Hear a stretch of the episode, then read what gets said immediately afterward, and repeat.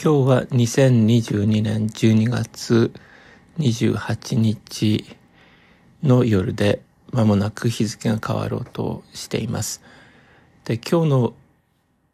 私の日常生活の中のあの大きな出来事というのは、あの動物園に行ったことなんですが、動物園というのは、そのもちろん様々な動物たちがいるところで、改めてその人間のアストラル体というものについて考えました。シュタイナーという人は、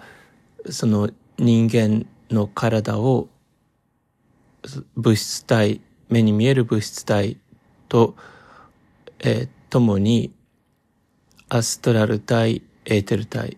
という目に見えない体があり、さらに自我というものも体の一つなのだというふうに言っています。つまり人間というのは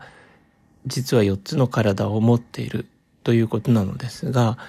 その時に、えー、アストラル体を説明して、そのシュタイナーはアストラル体というのは動物たちと人間が共有している部分なのだと、えー、言っています。別の言い方をすると、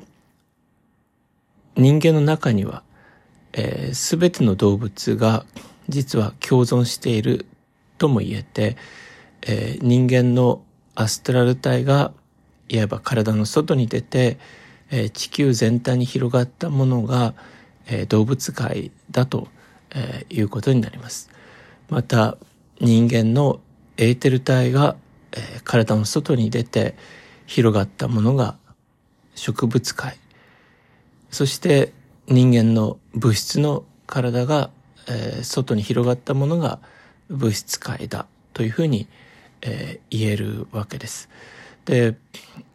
つまり人間の内と外がそのように対応しているということなんですが、えー、今日すごく思ったのは、まあ今本当に大きな問題である生物多様性というものが、まあ、ものすごい勢いで、えー、失われていて、で、それはまあ、人間のその文明のせいである人間自身の、えー、せいであるということが、えー、言われているわけなんですがそのことをその、えー、自分自身で考えるときに自分の中の動物界や植物界というものがものすごい勢いで失われているというふうに、えー、考えたらどうだろうかということでした。えー、で、これはあの本当にそうだと思うわけですけれども、その人間の、えー、中の動物界であるアストラル体というのは、えー、ありとあらゆるその繊細な感情を生み出しているわけです。で、動物園に行くと、そのすごく、えー、緩慢な動きをする動物であったり、敏捷な、えー、走り回る動物や、えー、空を飛ぶ動物、鳥たち、やあの様々なそのユニークな個性があるわけですけれども、えそれが動物園にいる動物だけではなくてもう本当に無数の、えー、限りないほどの、えー、多様なあり方を動物たちは示すわけですが実は人間の内面のその感情の動きというのも、えー、それぐらいその繊細で、えー、ただ喜怒哀楽とか怒っている悲しんでいる、えー、感動したといった、えー、言葉で言い表すことができないぐらいその繊細な、えー、感情の動きがあるはずなわけです。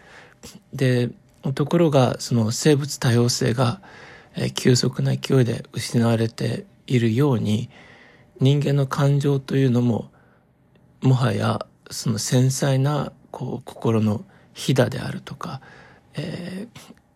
こうか感じ方というものが、えー、もはやこう言い表せずにただ、えー、怒っているとかイライラするとかむしゃくしゃするといった程度の、えー、分け方しかできていないということとその外なる自然がその多様性をますます失っていることはその関連があるんじゃないかなというふうに思ったわけです。と同時にその人間のもう一つの体である自我というのはその動物たちとは共有できずに人間と、えー、共有している人間だけが持っているものとされるわけですがそれは決してその動物たちよりも人間が優れているということではなくてその人間が持っているその役割というか責任のようなものを、えー、示しているというふうに思います。でこの自我というのはそのいわばこう運命を意識する部分なんで自分はここでこうしているんだろうとか自分の人生に意味があるんだろうかといったこと自分はその何か意味があって生まれてきたんだろうかそういうものはないんだろうかということをいちいち考えて悩んだりするのは、まあ、人間だけなわけですけれども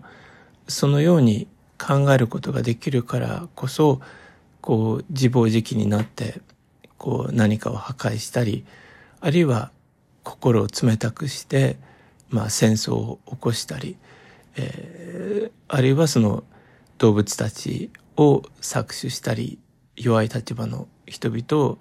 痛めつけたりといったことができるわけです。でその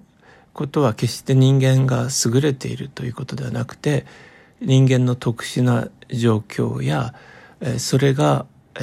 動物界や植物界鉱物界にも及ぼす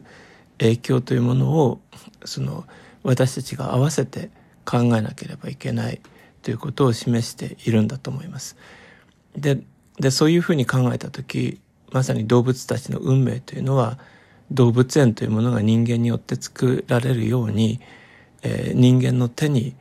えー、委ねられているとも言えるわけでで占いというふうに、えー、一言で言ってそして占いは自分の運命を読むんだと自分の運命を知ろうとすることだといった時にはその中に実は地球の運命とか、えー、植物や動物鉱物たちの運命というものも含まれているというふうに、えー、考える必要が出てくるなと思います。でそういうことを、えー、今日は、考えてこれも占いのこう一環として、え記録しておきたいと思いました。えそれではまたもしこれを聞いてくださる方がいたらありがとうございました。え